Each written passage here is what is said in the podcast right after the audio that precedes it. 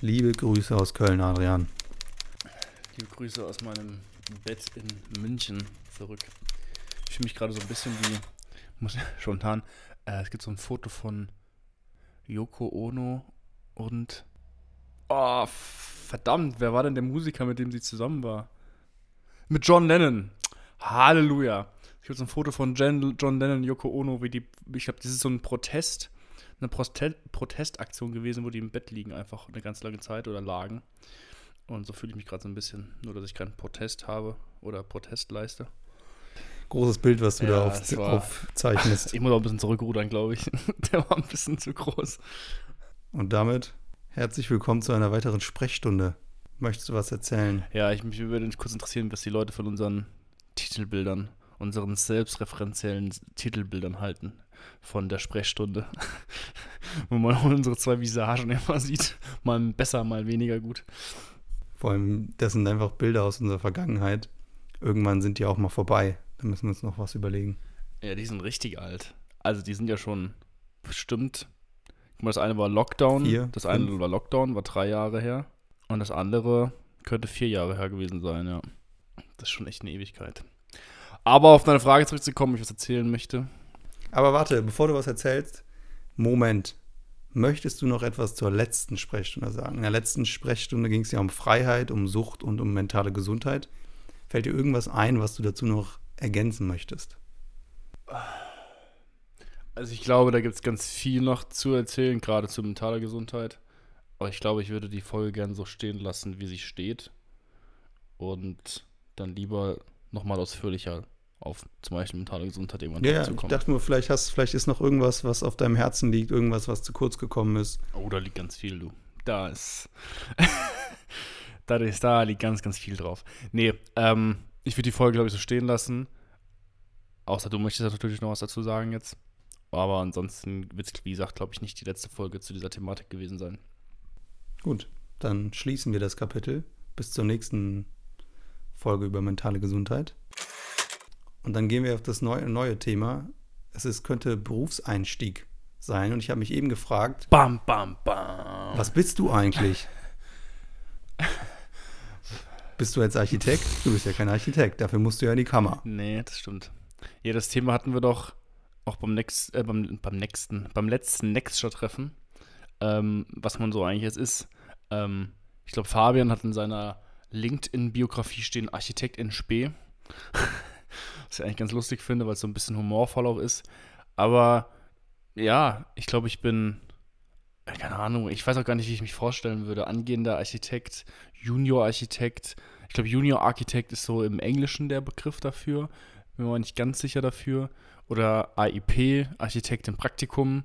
Ich Master of Science Architektur, sagen wir einfach so. Das ist auf jeden Fall sehr une uneinheitlich. Ja, ja, keine Ahnung. Ich versuche mich einfach drum herum zu winden. Bis jetzt, seitdem es der Fall ist, hat mich, haben mich erst sehr wenige Leute danach gefragt, ähm, was ich denn bin. Äh, diesbezüglich, von daher versuche ich einfach noch einer konkreten Aussage aus dem Weg zu gehen. Musstest du noch nicht ans Telefon gehen? Ah, Das ist richtig geil bei uns im Büro. Wir haben einfach so wenig, also wir haben keine Telefone mehr im Büro.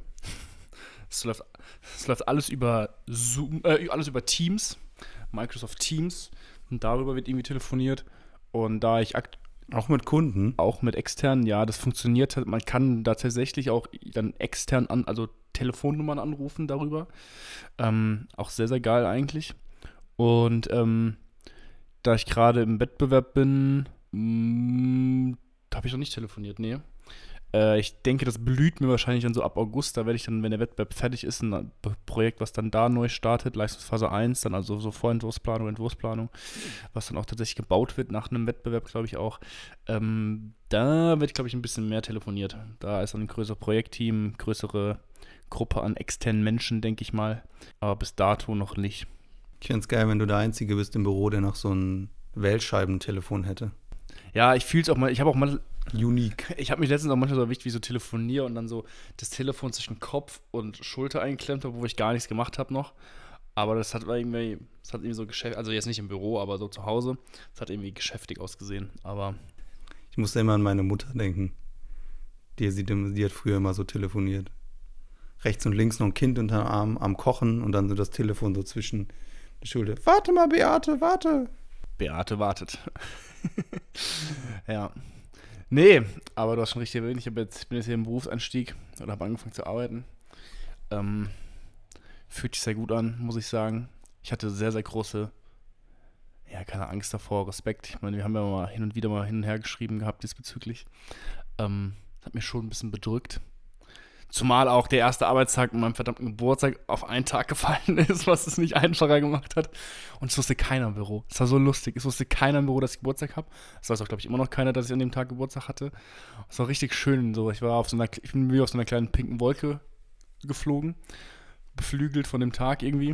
Und es war richtig lustig, weil man so undercover unterwegs war. Es hat sich ein bisschen schelmig, ich weiß nicht, ob das Richtige so. Ja, als würdest du ein Geheimnis Ja, genau. kennen, was kein anderer Ja. kennt, oder? Ja, das stimmt. So hat sich das angefühlt. Das war sehr schön. War natürlich auch gut, ich musste keinen Kuchen mitbringen oder hatte keine anderen Verpflichtungen, die man so hat an einem Geburtstag natürlich auf dem Arbeitsplatz. Nicht wie in der Schule früher, ne? Wo man immer noch so ganz, so noch Nussecken gebacken hat für die ganze Klasse.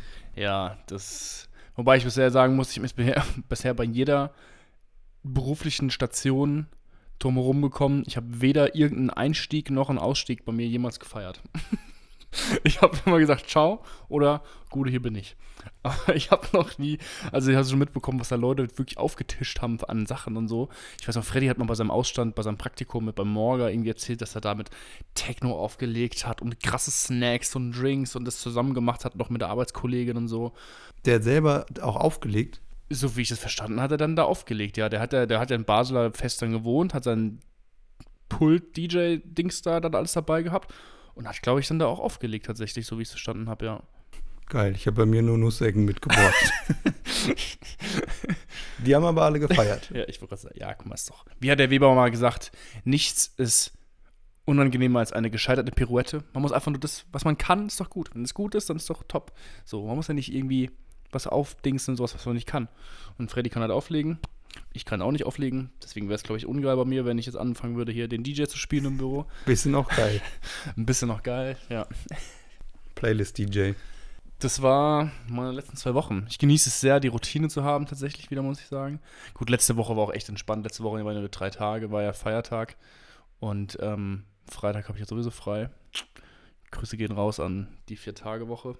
Und jetzt, ja, diese Woche quasi meine erste Vier-Tage-Vollwoche.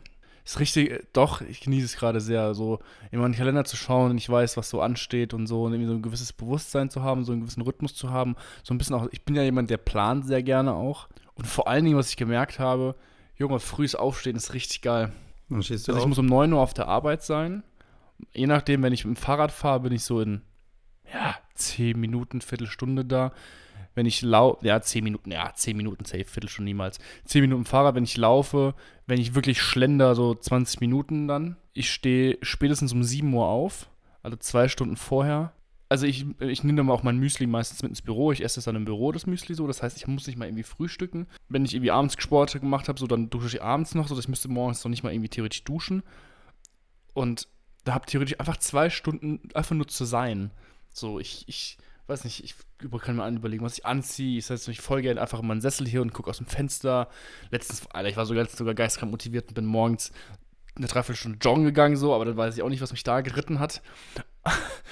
aber das ist richtig gut, einfach so aufzustehen. Und ich merke sogar jetzt, dass ich mein, mein Einschlafen unter Kontrolle habe. Also, dass wirklich um spätestens, also um 11 Uhr sind hier die Lichter aus und davor wurde eine Stunde gelüftet und das Handy liegt beiseite. Wenn ich um 11 Uhr ins Bett gehe, dass es auch überhaupt, dass es irgendwie gar nicht schwer fällt. So, dass man auch ganz automatisch wird, teilweise irgendwie sogar um Viertel vor sieben manchmal wach, wo man weg erst um 7 Uhr geht. Und wie schnell sich vor allen Dingen der Körper, finde ich, daran gewöhnen kann, an so einen Rhythmus.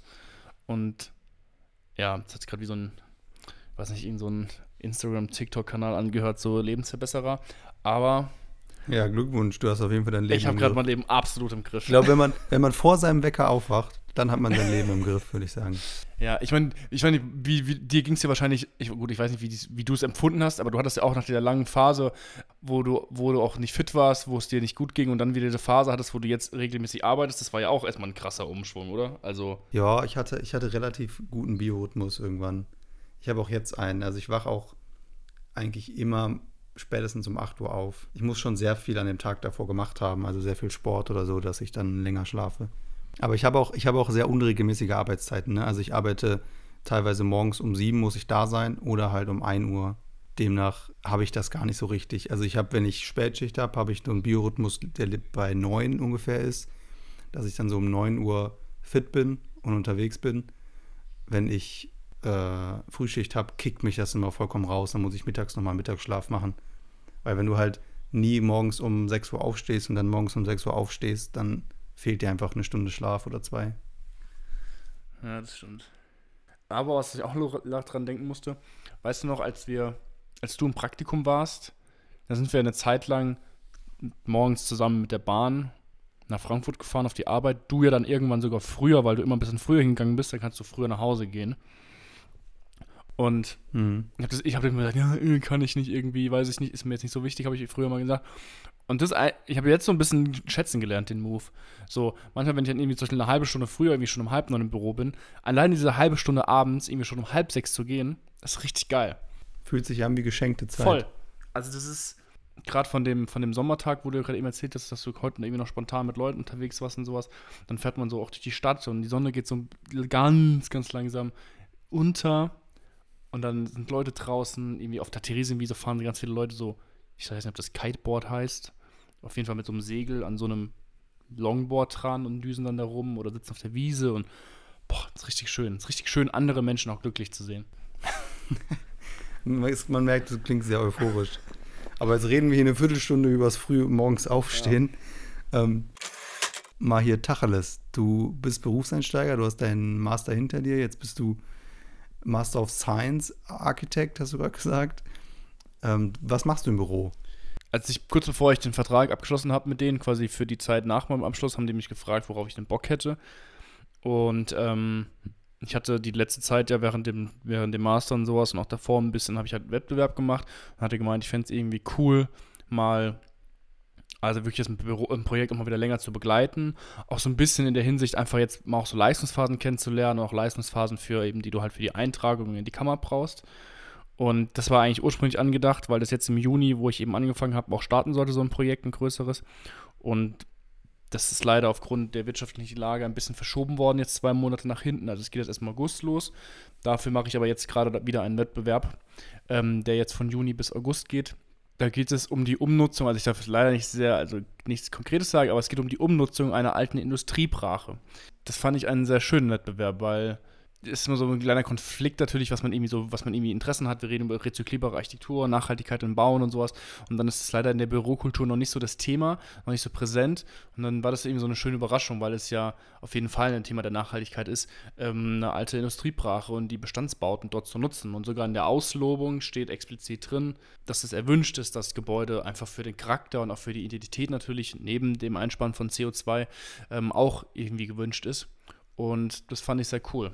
Kannst du kurz erklären, was eine Auslobung ist? Äh, die Auslobung ist quasi wie die Aufgabenstellung, die du am Anfang vom Semester bekommst für den Wettbewerb. Also in der Auslobung ist einfach die Aufgabe beschrieben. Da sind Besonderheiten drin beschrieben, auf die man achten muss. Da ist dann immer doch der Ablaufplan der Termine drin, also wann ist Rückfragen, Kolloquium, wann ist Planabgabe, wann ist Modellabgabe. Da sind die Preisrichter, PreisrichterInnen äh, äh, aufgelistet, da sind die Preisgelder drin meistens. Ähm, genau, also die Auslobung ist einfach die Aufgabenstellung quasi. Steht auch drin, wer Geld bekommt? Also erster, zweiter, dritter Platz zum Beispiel? Genau, also das ist. Kriegst du eine Aufwandsentschädigung für die Teilnahme oder nur, wenn du was gewinnst? Also das ist unterschiedlich. Ähm, also ich habe es jetzt schon zweimal mitbekommen. Also ich glaube, dass es noch nicht flächendeckend ist mit der Aufwandsentschädigung. Ich habe es aber jetzt schon bei dem letzten Wettbewerb, den ich letztes Jahr gemacht habe mit denen, da gab es für jede, also jedes Büro, das das eingereicht hat, hat eine Aufwandsentschädigung bekommen. Und ähm, das ist jetzt bei dem Ding, glaube ich, auch wieder der Fall. Und dann natürlich eben aufgestaffelt, äh, wie viel dann halt an den ersten, an den zweiten, an den dritten äh, Platz geht. Und ich weiß nicht, ob es Anerkennungen auch gibt, weiß ich gar nicht. Aber das steht da alles drin, genau. Da steht ja mal drin, es gibt das Gesamtvolumen von, keine Ahnung, 150.000 Euro. Und diese 150.000 Euro werden wie folgt aufgelistet. Und dann ist das alles aufgef aufgefächert. Nice. Weißt du, also klingt cool. Ich weiß noch, als wir ich damals äh, im Wettbewerb, wir hatten einen Wettbewerb in München, ging es um Wohnungsbau. Da bekamen nur die ersten drei bekamen Geld. Also der erste Platz bekam Geld und die Realisierung, die aber gar nicht gewährleistet ja. war. Der zweite Platz bekam auch noch Geld, also ein Positiv, dass die da ihr Geld wieder Aufwand entschädigt bekommen, plus einen kleinen Obolus. Und die dritten bekamen eigentlich nur eine Aufwandsentschädigung und alle anderen, die teilgenommen haben, bekamen nichts.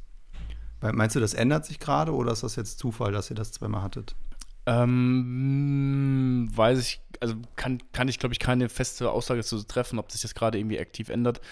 Aber was trotzdem auffällt, und da habe ich auch gestern Abend, war ich mit ein paar Leuten, wir haben so eine kleine Gruppe jetzt irgendwie, das sind so Exil, Exillauterer, also viel, so ich glaube, wir sind jetzt zu sechs, das sind sechs Leute, die jetzt in Laudern studiert haben, jetzt aber in München leben, das haben wir uns gestern das erste Mal getroffen, das war mir so ganz lustig. Und da haben wir auch drüber gequatscht und zwei davon haben sich nämlich zusammen selbstständig gemacht und haben wir auch über das Wettbewerbswesen gesprochen in Deutschland, dass es halt echt geisteskrank ist, dass du wenn du zum Beispiel, weiß ich nicht, eine Schule bauen willst oder einen Wettbewerb für eine Schule mitmachen willst, du schon mindestens drei Referenzprojekte für eine Schule vorweisen musst. Oder wenn du irgendwie, der, der Kollege von mir, mein Tischnachbar, der sich da unter anderem um die Wettbewerbe kümmert, der hat letztens laut losgelacht und hat eine Auslobung vorgeschrieben. Da ging es um den Anbau an eine historische Burg. Mega geile Aufgabe. Das war gar kein großes Ding, also auch was vielleicht für kleinere Büros, die sich irgendwie neu gründen oder neu Fuß fassen wollen. Ja, äh, Teilnahmebedingungen unter anderem äh, waren schon drei Referenzprojekte derselben Art. Ist ja nicht so, dass es irgendwie 17 Burgen in jeder Stadt gibt, wo halt schon 17 Anbauten passiert sind, dass das irgendwie jeder schon mal machen kann. Und dann kreist du dir echt deinen Kopf und denkst, wie soll das denn funktionieren? Also, das ist ja so. Ja, das ist dann nur noch ein elitärer Kreis, ne? Die, die das schon mal gemacht haben, die sind dann im Topf und die reichen sich dann ein Projekt in die Hand oder wie? Ja, also deswegen, ich hatte mir, es gab mal so eine Phase, oder was ist Phase, wo ich mich gewundert habe, warum manche Büros zum Beispiel sich so mega krass auf Krankenhäuser spezialisieren. Oder mega krass auf Schulen. Ja, gut, das ist halt, wenn du einmal in dem Ding drin bist, dann kommst du halt auch an nichts mehr anderes ran. Und du hast halt wahrscheinlich Prozesse, die irgendwann einfach so gesetzt sind, dass du sehr viel Geld quasi in der Auseinandersetzung sparen musst. Du musst keine neuen Strukturen schaffen, du kannst immer auf eine bestehende Struktur zurückgreifen. Und wirtschaftlich ist das wahrscheinlich für die Büros genau. auch interessant. Wo ich halt wiederum aber für die Qualität des Entwurfs in gewisser Weise auch eine Gefahr sehe, weil es halt irgendwann einfach nur noch reproduzieren wird. Natürlich hat man dann irgendwann Erfahrung und weiß ja. vielleicht auf Probleme oder sowas. Ich meine, gerade ein Krankenhaus, was ja so mega komplex ist, oder irgendwie, keine Ahnung, Flughafen, so ein Riesending. Natürlich sind das irgendwann Erfahrungen, die auch wichtig sind. Aber, also ich weiß nicht, ob das so ein bisschen in Anführungszeichen frischer Wind, ob das jetzt zu naiv gedacht ist von mir, aber das finde ich irgendwie super schade, weil das halt, wie gesagt, alle köcheln einfach nur noch in ihrem eigenen Saft, weil immer dieselben Büros immer dieselben Aufgaben machen und du eben als kleines, als kleines Ding gar keine Chance hast, gar keine Möglichkeit, so richtig. Es gibt dann so Kooperationsmöglichkeiten, also du kannst quasi mit einem größeren Büro dich als Bürogemeinschaft auf einen Wettbewerb bewerben und dann kannst du dir die Referenzen, glaube ich, so wie ist es, leihen von dem größeren Büro. Das heißt, wenn du sie noch gar nicht gemacht hast, aber die, die gemacht haben, dann kannst du das mit denen zusammen machen und so. An sich einfach als kleines Büro zu sagen, so, ey geil, lass mal so, lass mal eine kleine Kita, lass mal einen Wettbewerb. Ja, geht nicht, weil du halt schon 17 gebaut haben musst vorher oder 17 Wettbewerbe dafür gemacht haben musst. Wobei eine Kita jetzt nicht besonders komplex ist. Aber jetzt so ganz, ganz intuitiv denk, also merke ich, wie ich mich dagegen sträube. Aber auf der anderen Seite, man muss ja auch nicht immer alles können. Macht ja auch in einer gewissen Weise Sinn, dass sich Büros auf gewisse Dinge spezialisieren. Was, ob das dann die Qualität des Entwurfs mindert, sei mal dahingestellt, kann ich mir auch vorstellen. Hättest du eine Idee, wie man das machen könnte? Also macht man dann da eine weltweite Auslobung oder eine regionale Auslobung? Sagt man quasi hier, regional dürfen alle Büros mitmachen, unabhängig, ob sie Referenzen haben oder nicht, auch Kleinbüros dürfen die sich da beweisen, weil wir kennen ja auch die Geschichte von der Oper in Sydney, wo das ein kleines Architekturbüro hat diesen Entwurf gewonnen, konnte das nicht stemmen und dann ist der ja irgendwann getürmt. Also sehe ich gar nicht als Kritik, sondern noch, nur als Anekdote. Hast du eine Idee, wie man das da machen kann? Wie wünschst du dir ja, das? Also ich finde auf jeden Fall mal diese Referenzen irgendwie abschaffen. Oder zumindest reduzieren. Also, ich meine, es, es, gab ja auch in Deutschland, ich meine, der Berliner Flughafen, jetzt nicht der neue, sondern der alte, ich glaube, Tegel war das ja, hat ja auch GMP gebaut und die haben den Wettbewerb gewonnen, da haben die noch studiert. Also die haben als, die haben als Studenten, haben die, ich weiß nicht, ob Gerkan und Meinrad heißen die, glaube ich, die zwei älteren Herren, die haben als Studenten, haben die einfach den Wettbewerb für den Berlin, für den Hauptstadtflughafen gewonnen. also, und deswegen, ja, also ich theoretisch, intuitiv würde ich sagen, so, jo, lass diese Referenzen weg. Ähm, es gibt ja auch noch ganz viele andere Referenzen. Oft, manchmal geht es auch noch irgendwie darum, dass man irgendwie die Mindestanzahl der MitarbeiterInnen vorweisen muss und irgendwie den Jahresumsatz vorweisen muss oder sowas. Ähm, aber dass man einfach vielleicht bei so Sachen wie in zum Beispiel einer kleinen Kita oder irgendwie, weiß ich nicht, bei kleineren Sachen das lockert und sagt, okay, es können sich einfach mehrere Leute bewerben. Oder halt einfach sagen, okay, es wird immer gelost. Dann haben auch die, dann haben auch mal die größeren Büros vielleicht Pech. So, dass sie sagen, okay, oder was zum Beispiel auch eine Möglichkeit ist, das ist ja immer so bei nicht offenen Wettbewerben, dass ein gewisser Anteil wird gesetzt. Also da können sich, da kann dann die, der Auslober, die Ausloberin wählt eine Hand von Büros aus, die sie auf jeden Fall dabei haben wollen. Und dann gibt es aber noch mal ein paar Plätze, so ist es auch bei dem Wettbewerb, wo wir jetzt drin sind. Wir wurden quasi nicht gesetzt, aber wir wurden jetzt dazu gelost. Ähm, wird nochmal ein Anteil von freien Plätzen, die einfach frei zur Verfügung stehen. Und dann können sich auch kleinere Büros dafür bewerben. Und dann hatten wir ja eine Auswahl zwischen Büros, die vielleicht erfahren schon sind, und eben kleineren Büros, die ein bisschen naiver vielleicht rangehen. Und dann entscheidet sich ja anonym im Wettbewerb, wer wirklich einen guten Entwurf hat. Und das ist ja total spannend dann. Und wenn die wirklich so, so viel besser sind, diejenigen, die mit der großen Erfahrung, ja, dann gewinnen sie ja sowieso auch trotzdem den Wettbewerb. Dann liegt es ja vielleicht auch an der Qualität der Arbeit. Aber dann trotzdem die Kleinen die Chance zu geben, das fände ich ja irgendwie einen spannenden Ansatz. Und auch in der Schweiz zum Beispiel ist es, glaube ich, so auch ein bisschen lockerer, dass da mehr Wettbewerber offen sind. Also es gibt ja auch wieder Beispiele, oder auch in Österreich, glaube ich auch. Das heißt, es gibt ja auch Beispiele, wo das funktioniert. Und ja, natürlich, ich meine, es gibt natürlich, es gibt, es gibt so viele Möglichkeiten, sich abzusichern, dass es dann eben wie in Sydney nicht passiert, dass dann irgendwann dieses kleine Büro kollabiert. So, es gibt ja irgendwie, es gibt zum Beispiel mehrphasige Wettbewerbe, da hat man dann, da reicht man ein, dann gibt es irgendwie eine Vorauswahl, dann haben die nochmal die Möglichkeit zu überarbeiten oder sowas. Oder auch, dass man das irgendwie vertraglich regelt, dass du halt nicht irgendwie direkt von Leistungsvater 1 bis 9 oder sowas verpflichtet wirst oder direkt einen Vertrag abschließen und als kleines Büro dann daran zugrunde gehst. Also, ich glaube, da gibt es ganz, ganz viele alternative Möglichkeiten, dem vorzubeugen aber überhaupt erstmal die Zulassung zu ermöglichen zu so einem Wettbewerb für kleinere Büros, ich glaube, das ist eine relativ niedrige Hürde im Sinne von, das funktioniert, glaube ich, relativ einfach. Also wäre quasi so ein bisschen die Antwort, dass man gerade am Anfang eines äh, Wettbewerbs bei der Ideenfindung den Raum größer lässt für mehr Diversität, also auch mehr kleinere Büros, die einfach vielleicht auch, sage ich mal, naivere und freiere Ansätze mitbringen, die da einen frischen Wind mit reinbringen und nicht dieses dogmatisch Gleiche immer wieder replizieren, sondern wirklich sagen, ja, wir haben vielleicht ganz freie, neue, vielleicht auch ein bisschen gewagtere Ansätze. Und dann können die ja auch gewinnen, dafür eine Entschädigung bekommen oder ein Preisgeld, müssen das ja vielleicht gar nicht bauen und dann kann das ja vielleicht von einem Unternehmen, was wirtschaftlich gesehen viel mehr Erfahrung hat, die können das ja aufgreifen, modellieren, verändern oder genauso bauen, keine Ahnung, oder die schließen sich zusammen, lernen voneinander, dass sich das Büro quasi da einnistet in einem größeren Büro und dass da quasi eine Balance gefunden wird aus der Idee, der, der Ideenfindung und aber auch der Wirtschaftlichkeit, dass beides funktioniert und dass quasi alle Interessen gedeckt sind, die vielleicht auch der, der Wirtschaftlichkeit, wie aber auch der ja, Kreativität und vielleicht auch neuen Ansätzen. Voll. Innovation so. Also, ja, so stelle ich mir das irgendwie vor. Und erschreckenderweise, ich habe letztens irgendwie bei so einem Artikel gelesen, ich muss mal rausgucken, ob ich den noch finde. Da hat eine Initiative sich beschwert, dass bei den Wettbewerben, bei der Beurteilung von Wettbewerben und der daraus resultierenden Vergabe von Preisen, ähm, dass denen da zu viel auf die, auf die Dings, auf die, auf die Gestalt und auf die Gestaltung, auf den architektonischen Wert, äh, Wert gelegt wird. Da müsste viel, viel mehr auf Wirtschaftlichkeit geachtet werden. Alter. Yippie. Ja, da, wie gesagt, ich musste lachen, heulen, alles gleichzeitig. Ähm, ich Nee, und ansonsten, was auch lustig war, in der Runde, wo wir da gestern Abend saßen, waren eben dann die zwei, die sich selbstständig gemacht haben, jetzt seit September, glaube ich, haben sie gesagt. Und es ist mega stressig, können sich nichts auszahlen davon. Der eine lebt in dem Wohnzimmer von dem anderen. Und dann habe ich so mit ihm gequatscht. Und dann meinte er, dann meinte er einfach mal so, ja, aber er wird es jedem empfehlen. und Geil. Ich weiß nicht, das, er hat dann so erzählt, was irgendwie ganz, was ich mir, ja, ist wahrscheinlich auch wieder ein bisschen sehr romantisch, aber dass er halt meinte, so, dass es halt auf einmal mega, mega krass wie in der Uni ist. So, sie haben sich, die haben in so einem Coworking Space, haben die sich einen Tisch gemietet und dann sitzen die zu zweit da drin und machen halt wie in der Uni einfach Projekte zusammen, beziehungsweise halt Wettbewerbe dann und hauen, machen halt die Wettbewerbe einfach. Haben schon zwei, drei Anerkennungen jetzt auch bekommen, so, das heißt, es ist auch ein bisschen Geld reingekommen, was echt ganz geil ist eigentlich so.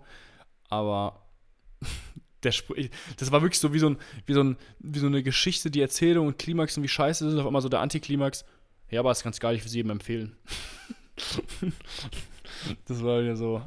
Aber ich finde, es klingt ein bisschen, wenn du dir Biografien durchliest von großen Architekturbüros. Ähm, die haben ja auch so angefangen. Die hatten auch so 15, 15 Jahre, ähm, wo sie einfach quasi ausprobiert haben. Jetzt natürlich die Frage, wie man das finanziert. Ne? Das, man muss ja auch irgendwie, das muss ja auch lebenswert sein, parallel. Aber es gibt halt die Phase, wo du, du musst, glaube ich, dieses, diesen Schritt gehen, ne, nach den aktuellen Arbeitsmodellen. natürlich auch krass. Ich meine, der eine von denen, ähm, der, der arbeitet gar nicht mehr nebenbei, sondern der hat nur noch einen Job an der Uni und finanziert sich darüber. Der hat dann eine 50% Assistenzstelle und der andere arbeitet noch, ich glaube, 60% in einem anderen Büro hier in München. Aber das ist halt auch ein Riesenglück. Also da war, saß auch einer am Tisch, der gesagt hat, so, jo, der dürfte in seinem Büro nicht nebenbei sich quasi noch selbstständig aufbauen, Selbstständigkeit aufbauen und dann eben 60% im Büro arbeiten. Und warum nicht? ja, weiß nicht, bei ganz vielen im Vertrag steht ja irgendwie, dass man das halt nicht, also so bei anderen Büros irgendwie gleichzeitig arbeiten sowieso nicht, so, so genau, zweigleisig ist eben Konkurrenzgedanke und sowas. Das ist bei ganz vielen nicht möglich. Oder auch als ich dann erzählt habe, dass ich jetzt eine Vier-Tage-Woche arbeite, meinten alle so, oh, mega geil, aber ja, krass, dürfte bei uns gar nicht der Fall sein. Also das dürfte man gar nicht. Und, und dass die Arbeit ArbeitgeberInnen mittlerweile, also haben die so erzählt, wenn die so irgendwie länger schon im Büro sind, wenn dann irgendwie BewerberInnen da waren, dass die mittlerweile richtig genervt sind, die ArbeitgeberInnen und die Chefs von den Büros, ähm, dass die richtig genervt sind davon, wenn einer kommt und 80% arbeiten will. Man so, nee, kein Bock auf die Scheiße.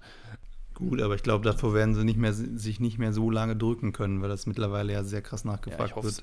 Ich, ja, ich bin mal jetzt wirklich gespannt, wie das, wie das jetzt so abläuft bei mir, auch bei dem Wettbewerb und sowas. Ich meine, selbst wenn ich Vollzeit gearbeitet hätte, hätte ich das ja gemacht, das Projekt jetzt wahrscheinlich, wie das so läuft und wie es, ja, wie das funktioniert hat. Ja, vor allem am Ende, ne? Wenn es richtig stressig wird nochmal oder falls es stressig wird, wie ist das nachher kurz vor der Abgabe?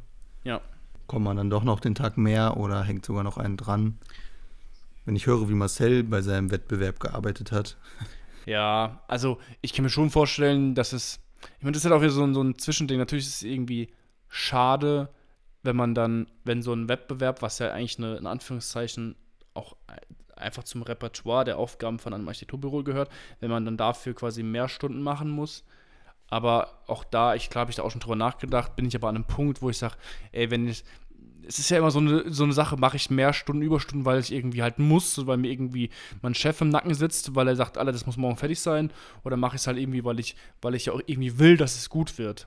Und solange es in einem gesunden Rahmen bleibt, habe ich mich schon auch ich habe damit kein Problem, dann irgendwie vielleicht auch mal den Freitag noch einen halben Tag reinzukommen. Oder vielleicht auch einen ganzen Tag. So, dafür ist halt dann, dass ich irgendwie die Woche drauf dann halt, das ist wieder das Schöne jetzt bei dem Büro, wo ich halt jetzt bin. Man darf halt jede Überstunde geltend machen, was absurd ist, dass man es irgendwie großartig findet, aber es sollte eigentlich die Regel sein, aber ist es leider noch nicht. Ähm, dass man sagt, okay, ich gehe halt irgendwie die letzten zwei Wochen, gehe ich halt voll hin und gucke dann einfach, dass ich die zwei Wochen danach vielleicht einfach dann irgendwie den Donnerstag sogar schon auch zu Hause bin. So, das, das muss ich dann halt irgendwie einpendeln. Ich finde es auch immer so eine Art der Kommunikation, einfach wie das halt ist. Ähm, wenn schon von vornherein eben gesagt hast, jo, die ersten 20 Überstunden, so, die sind sowieso für lau, die, die schenken, die schenkst du uns, ähm, dann ist es auch einfach schon ein anderes Herangehen, als wenn es einfach von Anfang an klar kommuniziert ist. Es ist ja auch eine Anerkennung. Wenn du am Freitag einen halben Tag ins Büro kommst, weil du gebraucht wirst, ist das ja auch ein schönes Gefühl. Also es gibt dir ja vielleicht auch Energie, dass du merkst so, klar, ich komme super gerne nochmal rein, wenn das wichtig ist und ich was verändern kann, dann klar. Aber wenn du halt weißt, ich komme hier voll lau und ich muss eigentlich, ich bin schon bei 17 Überstunden so und mach dann nachher 30 und dann kriegst du 10 bezahlt, dann ist das halt keine Anerkennung, sondern Ausbeutung. Voll. Ja, das ist auch wieder so ein bisschen so das dein Ding von dem und Anspruch und sowas, egal ob es jetzt ein Wettbewerb ist oder ein anderes Projekt, wo irgendeine Abgabe vielleicht ist, sodass man dann, man will es ja auch gut machen und ja, wenn es, wie gesagt, in einem gesunden Rahmen bleibt, dann habe ich da absolut kein Problem damit. Was ja aber auch ganz schön ist, weil ich finde, dieser eine Tag, der Freitag, auch, auch wenn es irgendwie, auch wenn ich vier Tage arbeiten will, ist es trotzdem noch so im Kopf, dieser Freitag ist ja irgendwie ein Bonustag zum Freihaben. Und dann ist es ja, dass wenn ich diesen Freitag irgendwie einen halben Tag noch arbeiten würde oder einen ganzen Tag arbeiten würde, dann ist es ja irgendwie, ist es noch nicht so ein krasses Ding, wie wenn ich jetzt fünf Tage arbeiten würde und ich würde den Samstag noch arbeiten gehen. Weil das ist irgendwie noch so, es mhm. ist halt einfach dieser Puffertag, wo ich super flexibel kann, bin, selbst wenn ich, selbst wenn ich jetzt aber Anfang sagen würde, so, jo, ich habe Bock einfach jetzt, weil ich gerade Bock habe, einfach noch dran zu arbeiten, gehe halt einen Freitag ins Büro noch. So, das ist ja, das ist irgendwie so das ganz schöne Gefühl, irgendwie diese Möglichkeit zu haben, diesen Freitag eben so zu nutzen, wie man mag. Ich hatte auch schon überlegt, theoretisch, ob ich fünf Tage arbeiten gehe, aber jeden Tag halt irgendwie nur sieben Stunden. Ob man das vielleicht auch irgendwie so verteilt schon so. Das ist ja, das ist irgendwie ganz cool, wenn man eben diesen Puffertag hat, dass man das so ein bisschen sich individuell gestalten kann. Ja. Ricardo Boufil, gegenteiliges Beispiel, hatte damals, äh, der hat ja, glaube ich, sein Büro in Spanien und der hat, das habe ich in einem Interview mal gelesen, gesagt, dass er von Montag bis Freitag hat er gearbeitet in seinem Architekturbüro, manchmal auch den Samstagvormittag. Und Samstag und Sonntag hätte er immer abends, hätte er immer, wäre er immer feiern gegangen und wäre unterwegs gewesen unter Leuten.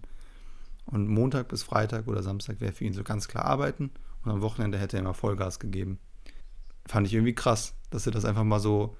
Das ist, ich, heute frage ich mich, wie man sowas schafft. Wie man sowas schafft, sieben Tage am Stück, fünf, sechs Tage intensiv arbeiten und dann auch noch so ein bis zwei Tage intensiv feiern. Habe gefragt, wann ruht der Mann sich denn eigentlich mal aus? Wenn man halt fünf Tage die Woche arbeitet, dann lastet halt auf dem Wochenende irgendwie so einen Druck. Weil das sind so die zwei Tage, da musst du jetzt entspannen, weil das halt die zwei Tage sind. Und dann, wenn du irgendwelche Sachen noch zu erledigen hast, irgendwie einkaufen gehen musst, dann muss das ja auch am Samstag passieren, weil am Sonntag die Geschäfte zu sind. Und dann ist irgendwie so, ich meine, ich unter der, ich kannte den Mann jetzt nicht. Doch, du kennst Ricardo Buffil. Nee, nein, nein, ich weiß, ich weiß, ich kenne den, ich meine, ich kannte nicht nur persönlich, ich kannte ihn nicht persönlich im Sinne von, ich weiß nicht, welche Absichten er dahinter hatte, dass er so. jetzt zwei Tage sich dann eben die Kante gegeben hat, noch im Sinne von, dass er feiern war. Ähm, vielleicht hat er einfach gemacht, weil er ein geiler Typ ist. Ähm, ich, ich für meinen Teil wüsste, dass ich es nicht könnte, weil ich ganz genau weiß, Alter, ich die zwei Tage, nicht weil ich irgendwie, ach Gott, so alt bin und irgendwie nach fünf Tagen arbeiten irgendwie zwei Tage Kur brauche, aber einfach weil, wie du ja gesagt hast, auch einfach diese Phase des Runterkommens mal ganz wichtig ist. Und das ist, war warum wiederum ganz cool, Callback zu ganz am Anfang, dieses frühe Aufstehen, dann, das ist so wie so ein, das ist so wie so ein fix eingeplantes Ding. Das ist so ein Luftholen vorm Arbeiten nochmal. Selbst wenn es ein entspannter Tag wird, weiß ich, tut es so gut, diese zwei Stunden morgens oder anderthalb, wenn ich dann noch auf die Arbeit fahre, halt einfach safe zu haben. Und das ist auch schon so eine Erholung einfach, die man hat. So grundsätzlich einfach. Und das ist ja theoretisch jeden Tag der Fall. Lass mal noch mal ein Thema wechseln. Wir sind schon gut drin in der Zeit. Aber lass mal noch drin bleiben. Thema Rezyklierbarkeit. Ich habe mir das ja aufgeschrieben in der ersten Sprechstunde, mhm. ähm, dass wir da nochmal in Ruhe drauf eingehen. Ich weiß nicht, ob wir jetzt die Ruhe dafür haben, aber du hast ja in deinem Wettbewerb eben schon angesprochen, Recycling mit drin. Und du kannst jetzt nicht in Details eingehen, aber kannst du, also hast du schon ein Gefühl nach zwei Wochen bekommen oder einen Einblick bekommen, wie das ist in der, man nennt es ja oft die Realität, aber so im Büroalltag? Findet das da statt? Wird das angewendet oder ist das ein Streitpunkt oder geht das unter oder zieht man das, solange es geht, mit und am Ende wird es dann doch wieder gekillt? Wie erlebst du das? Ähm, ich merke schon, also bei uns im Büro steht so wie so eine Art Generationswechsel an. Ich merke schon, dass viele auch jetzt meine Generation oder ich bin schon einer der Jüngsten da, aber ich, ich zähle jetzt einfach mal die so Mitte 30 sind auch noch zu meiner Generation, ähm, dass da schon viele auch Bock drauf haben. Also wir hatten jetzt irgendwann auch mal, ich glaube letztes Jahr war das noch, oder Anfang dieses Jahres, wie so eine Tagung, wo dann irgendwie halt auch Sachen besprochen wurden. Und dann ist es schon ein Thema, was irgendwie gefordert wird und auch interessant ist ähm, und auch relevant ist, wo man sagt, okay, da beherrscht Interesse. Was auf der anderen Seite aber ganz krass halt das Problem auch ist tatsächlich, es fehlen dafür einfach die Wettbewerbe. Das war irgendwie nie so ein Punkt, der ich irgendwie bedacht habe. Also natürlich. Also die Nachfrage ist nicht da, oder wie? Ja, also, also es ist einfach das, die, die praktische Nachfrage. Die, die, ja, das ist einfach das Interesse von, von Bauherrschaften, dass einfach sagt, okay, wir gucken jetzt, dass ihr, dass wir das mit recycelten Materialien machen oder mit anderweitiger, nachhaltiger Architektur lösen. Die Wettbewerbe sind einfach nicht ganz krass da. Und was auch der Arbeitskollege, der mein Tischnachbar, der die Wettbewerbe sortiert, gemeint hat, dass momentan fast ausschließlich städtebauliche, nur noch städtebauliche Wettbewerbe draußen sind weil das einfach so viel die Leute oder die AusloberInnen halt oder die Bauherrschaften oder die Leute, die quasi diesen Wettbewerb rausgeben, das so eine unsichere Lage gerade ist, dass die extrem viel Schiss haben. Und ein Hochbauwettbewerb ist ja immer sehr, sehr konkret. Und ein Hochbauwettbewerb ist ja auch immer die Möglichkeit zu sagen, okay, da wird dann wirklich irgendwie mit rezyklierbarer Architektur gearbeitet. Also da werden Bauteile, Materialien wiederverwendet. Das ist ja bei einem städtebaulichen Wettbewerb nicht möglich. Da geht es ja um ganz andere Sachen. Das ist ja ein ganz anderer Maßstab meistens. Und die gibt es die gibt's einfach momentan kaum, diese Hochbauwettbewerbe, weil es einfach so unsicher ist und die Leute da wohl irgendwie Angst haben oder Schiss haben, halt auch aus wirtschaftlichen Aspekten und Gründen, da irgendwie so, so, so größere Wettbewerbe oder halt Wettbewerbe, die so ins Detail gehen, auszuloben. Hm, vor allem, wenn man einen Entwurf macht mit rezyklierbaren Teilen, ist es ja meistens so, dass du gucken musst beim Entwerfen, was ist gerade auf dem Markt. Und wenn du einen Wettbewerb machst, irgendwie über drei, vier Monate und dann ist die Auslobung bis zur Realisierung, vergeht nochmal ein Jahr, sind die Teile, die du damals geplant hast, überhaupt noch verfügbar? Oder wenn du so quasi so entwirfst, was kommt zuerst? Erst der Entwurf oder erst die Teile? Guckt man, wenn man quasi konkret baut, erst danach, was gibt es auf dem Markt? Oder kann man von vornherein schon sagen, hier, es gibt die und die Glasbausteine, die gibt es auf dem Markt, die nehmen wir hier mit in die Fassade. Gibt es die dann auch ein Jahr später, wenn du dieses Haus bauen willst? Kannst du da was drüber sagen? Ähm, ja, ich glaube, also ich kann mir vorstellen, dass Wettbewer also Hochbauwettbewerbe in Zukunft vielleicht auch viel, viel, dass die auch die sich verändern werden und viel mehr in eine Richtung von so einer Idee oder einer Vision gehen und dann eben, wie du gerade gesagt hast, also du kannst ja einen Wettbewerb, du kannst dann, kannst da so viel raussuchen, wie du willst, wenn es dann, bis es dann wirklich dazu kommt, dass es gebaut wird, kannst du ja nicht garantieren, dass diese Materialien noch da sind. Und dann wäre es, glaube ich, irgendwie sinnvoll, dass halt so Wettbewerbe viel, viel mehr in so eine Art von Vision oder Idee geht oder ein Konzept erarbeiten, dass die vielleicht sogar auch viel, viel kürzer ist, die Bearbeitungszeit. So. Und dass man dann halt aber dafür viel, viel eher in den Prozess des Planens kommt, dass man dafür dann mehr Zeit hat, weil es ist ein Mehraufwand, das, das ist ja nicht von Hand zu weisen, ist ein Mehraufwand, das rezyklierbare Architekturen, das Raussuchen von Materialien, das Gucken, wie das funktioniert und sowas. Aber dass man eben vielleicht die Zeit, dass man da nicht irgendwie für eine Kita einen dreimonatigen Wettbewerb hat, sondern vielleicht einfach nur, weiß ich nicht, anderthalb Monate vielleicht oder sogar, weiß ich nicht, so einen Monat, je nachdem wie groß es ist, weil man einfach nur ganz, fast schon so stegreifartig so ein Konzept oder so eine Idee, sowas auf den Punkt bringen muss. Und wenn das halt cool ist, dann sagt er, okay, und jetzt guckt, dass man das irgendwie materialisiert, guckt auf, auf dem Baumarkt, äh, guckt auf dem Markt online, was es gibt es da. Ich könnte mir vorstellen, dass da eine Veränderung vielleicht von Bedarf ist, weil jetzt musst du ja teilweise, du musst ja irgendwelche Fassadenschnitte und sowas schon abgeben. Das kannst die Aussagen kannst du ja gar nicht treffen mit rezyklierbarer Architektur, weil du, wie du ja gesagt hast, gar nicht weißt, was ist in, weiß ich nicht, in einem halben Jahr noch auf dem Markt, wenn das mal gebaut werden sollte. Und dass man vielleicht da einfach ganz krass das reduzieren müsste und viel, viel, viel mehr konzentrieren müsste auf Konzept, Idee, okay, und jetzt fangt an. Ja, also ist die Frage, ob da Wettbewerbe überhaupt einen Sinn machen, ne? Oder ob das quasi per Direktauftrag geht. Ja, natürlich, also es, ist immer der direkteste Weg wahrscheinlich, aber also Wettbewerb an sich, die Idee hinter dem Wettbewerb ist ja schon sinnvoll, dass es halt einfach fern bleibt. Ich meine, das, was daraus geworden ist, wie gesagt, da haben wir am Anfang schon drüber gesprochen, aber grundsätzlich der Fairness-Gedanke eines Wettbewerbs, dass sich da Leute drauf bewerben können, anonym, ist ja schon erstmal gut ich meine, die großen Wettbewerbe für irgendwelche Hochhäuser, die halt ewig lang auch brauchen, ich hoffe, dass die sowieso nie wieder irgendwie stattfinden müssen. so, sondern dass es halt irgendwie Kleinstaufgaben werden oder Kleinstbereiche werden. Oder vielleicht sogar halt, weiß nicht, dass man sich, dass wie so kleine Bürogemeinschaften, weil es immer nur so zwei Mann-Frau-Büros sind, dass die sich quasi zusammentun in Sechser-Teams und dann halt irgendwie vielleicht eine etwas größere Aufgabe zusammenarbeiten, aber das aufteilen. Und dann hat jeder zwar irgendwie so einen Teilbereich und dafür ist die Zeit trotzdem auch immer noch kurz, aber man teilt es ja in größere Gruppen auf. So, weiß nicht, vielleicht ist das irgendwie eine Alternative. Ein, ein Gedanke, der mir gerade noch kam, könntest du dir vorstellen, dass euer Büro den, oder vielleicht ist es zu konkret, aber dass sich quasi, könnte es eine Form sein, bei einem Wettbewerb einfach einen rezyklierbaren Entwurf einzureichen? Dass man quasi einfach als Haltung mitbringt in den Entwurf, also es ist eine Auslobung, da soll ein äh, Wohnkomplex errichtet werden mit, keine Ahnung, 120 Wohnungen, klassisch, städtisch, Block du sagst, pass auf, wir lösen das so und so, wir nehmen den Block auf, wir machen eine Fassade, die Fassade haben wir aus rezyklierbaren Materialien und machst das einfach, auch wenn es gar nicht gefragt ist.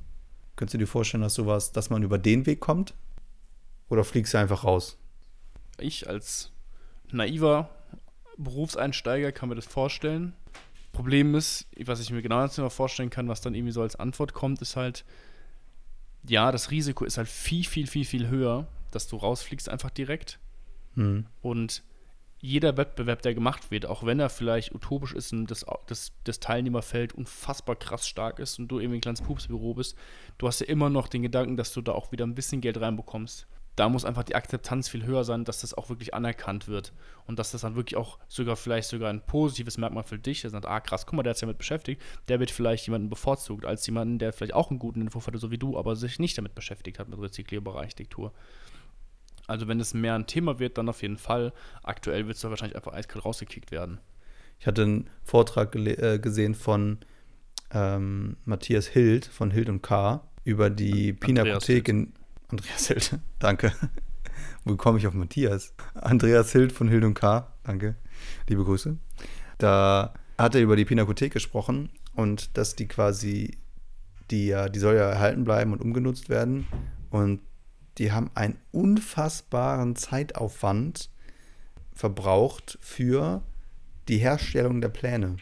Und dieses Gebäude ist so komplex gebaut, dass es super schwierig ist, da einzugreifen in diese Struktur.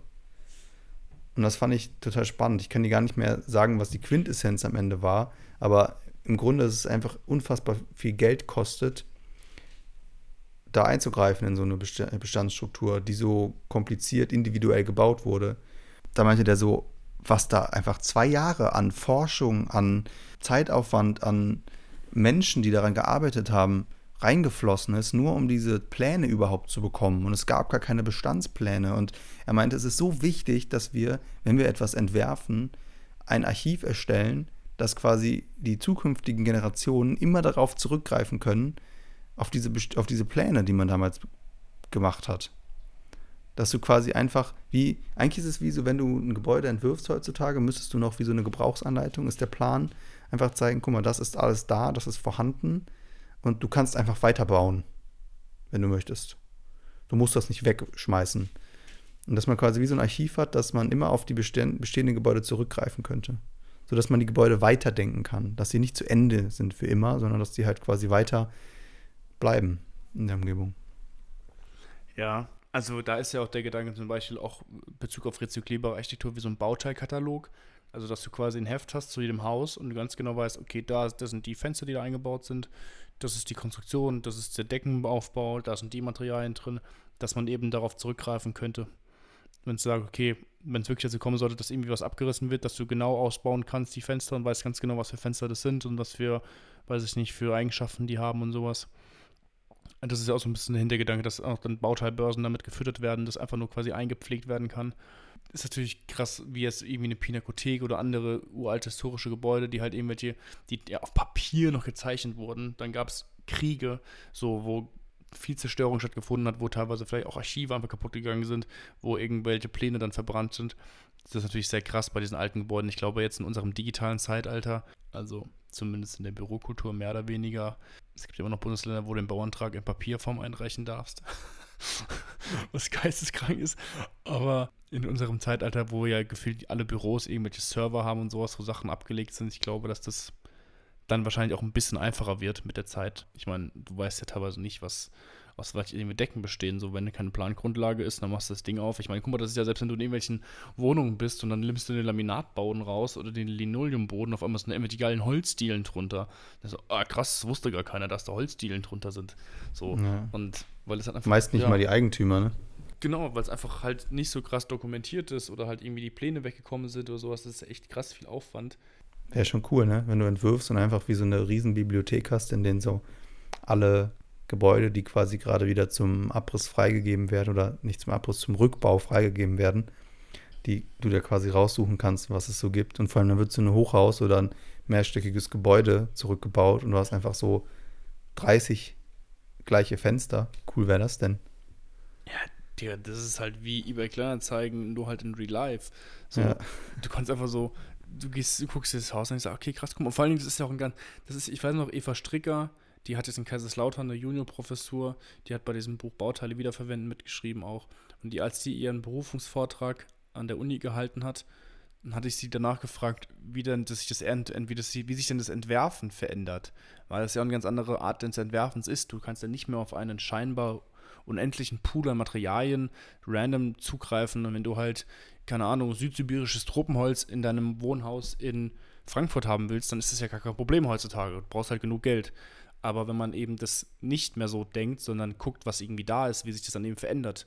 Und dann meinte sie halt auch, dass das sich auf jeden Fall verändern wird, aber halt super spannend wird, weil du halt schon viel, viel früher auch konkreter werden kannst, weil du halt einfach immer so ein bisschen so, das ist immer so ein Hin- und Herspielen von, was ist da, wie kann ich das verwenden? Kann ich vielleicht einen Fußboden auch einfach mal fancy als Deckenbelag oder Deckenverkleidung nutzen oder was auch immer irgendwie so?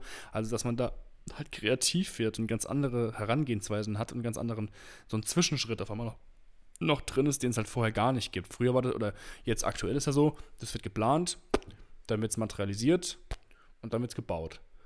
Und dann ist aber auf einmal fängt es, kommt dieses Materialisieren, kommt ja auf einmal, fließt ja ganz automatisch schon mit in den Prozess rein. So, du entwirfst, du materialisierst, du entwirfst, du materialisierst, du entwirfst, weil du ja einfach immer schon checken musst, was irgendwie da ist. Das stelle ich mir mega spannend vor, eigentlich. Klar, das dauert auch ein bisschen länger wiederum, aber ich bin der Meinung, dass das Thema der Wirtschaftlichkeit kein bestimmter Faktor mehr in, in unserer aktuellen Lage sein darf, sondern eben halt, kann ich damit einen Beitrag leisten.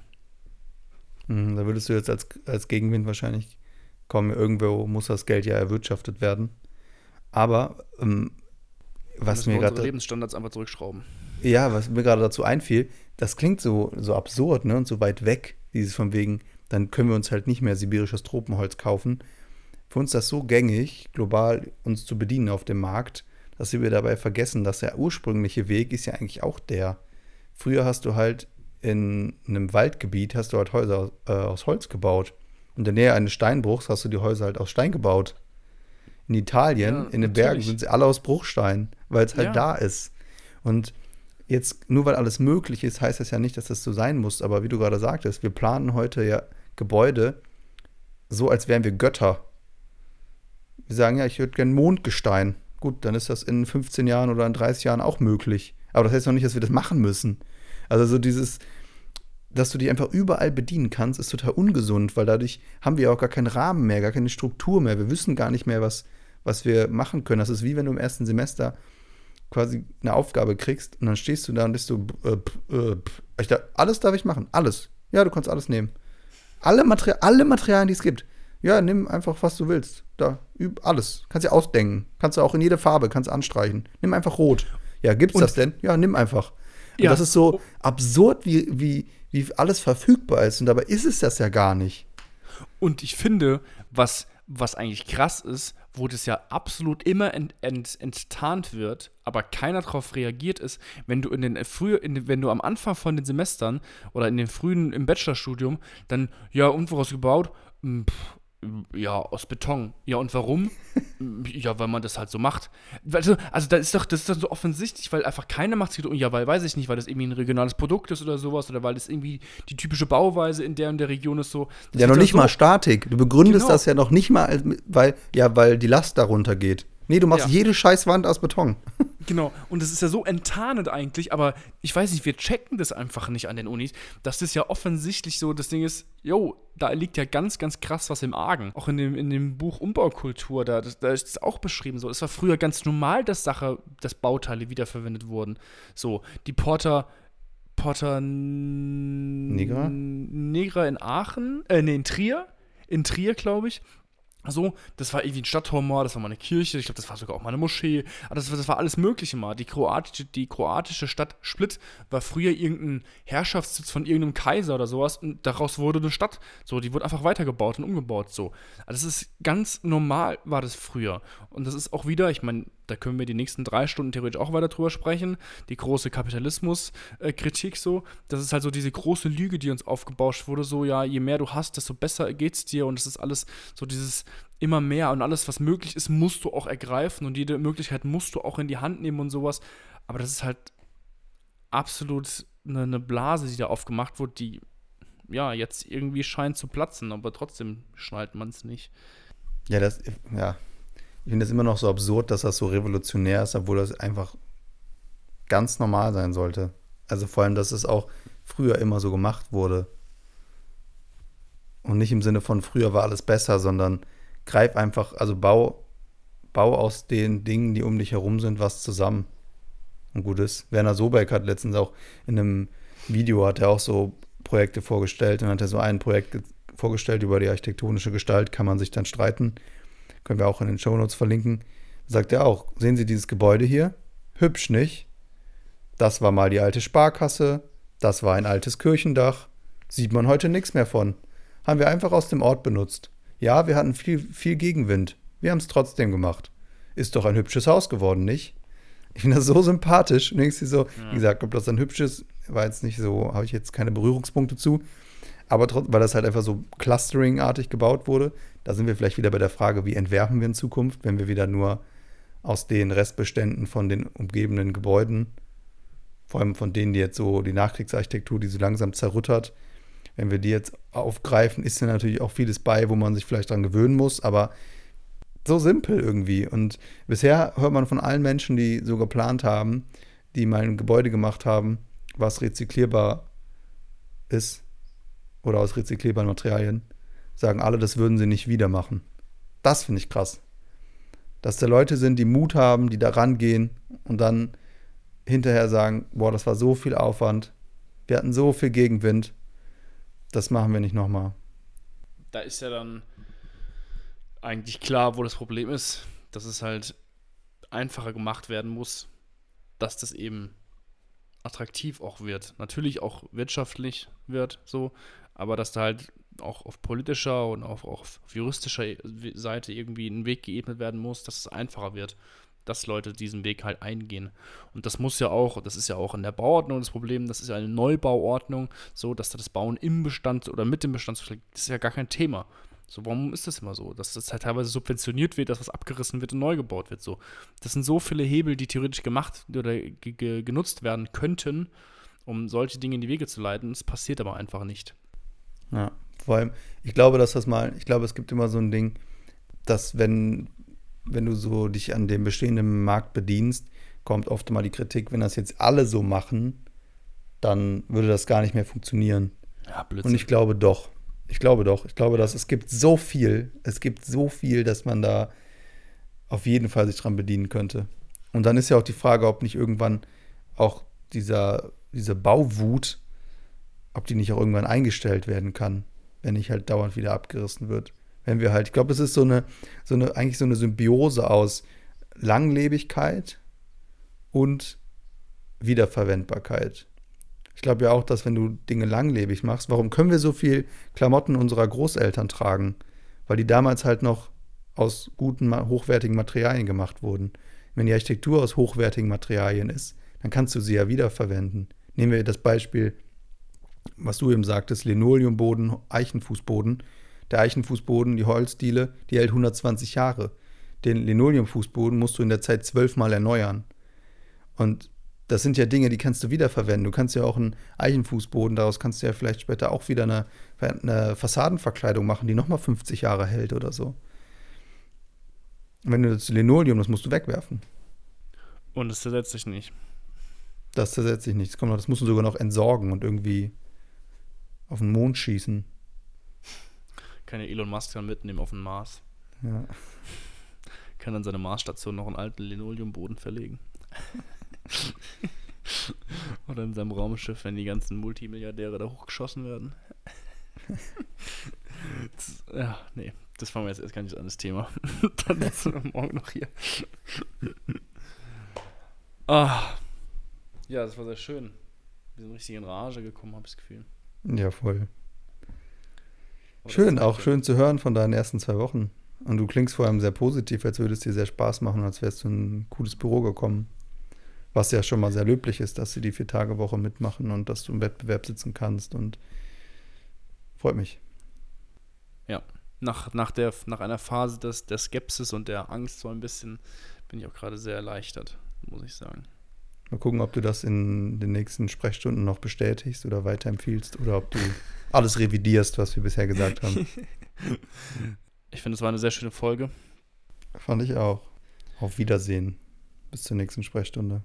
Und nochmal hier Aufruf an alle, schreibt uns Themen, wenn ihr irgendwas habt, was euch beschäftigt, was euch richtig auf die Nerven geht. Bitte ah. einfach abgeben, wir kümmern uns drum. Ich habe noch was vergessen. Fuck. Überlegen, ob man das irgendwie am Anfang schneidet. Und zwar könnt ihr noch bis zum 4. Juli, ich glaube bis zum 4. Juli, könnt ihr noch abstimmen beim Baunetz Campus Masters. Das ist so ein kleiner Studentenwettbewerb, Studierendenwettbewerb. Da wurden 20 Arbeiten ausgewählt worden, unter anderem meine Masterthesis. Und wer das vertreten kann, würde es mich sehr freuen, wer da für mich abstimmt. Den Link würden wir in die Show Notes packen. Und ähm, wie gesagt, bis zum 4. Juli. Ich glaube, die Folge kommt am 25. Juni. Also habt ihr quasi noch eine Woche Zeit. Und ja, würde mich freuen. Und jetzt aber Ruben, schönen Abend noch. Vote for Adrian. Der auch. Ciao. Ciao, ciao.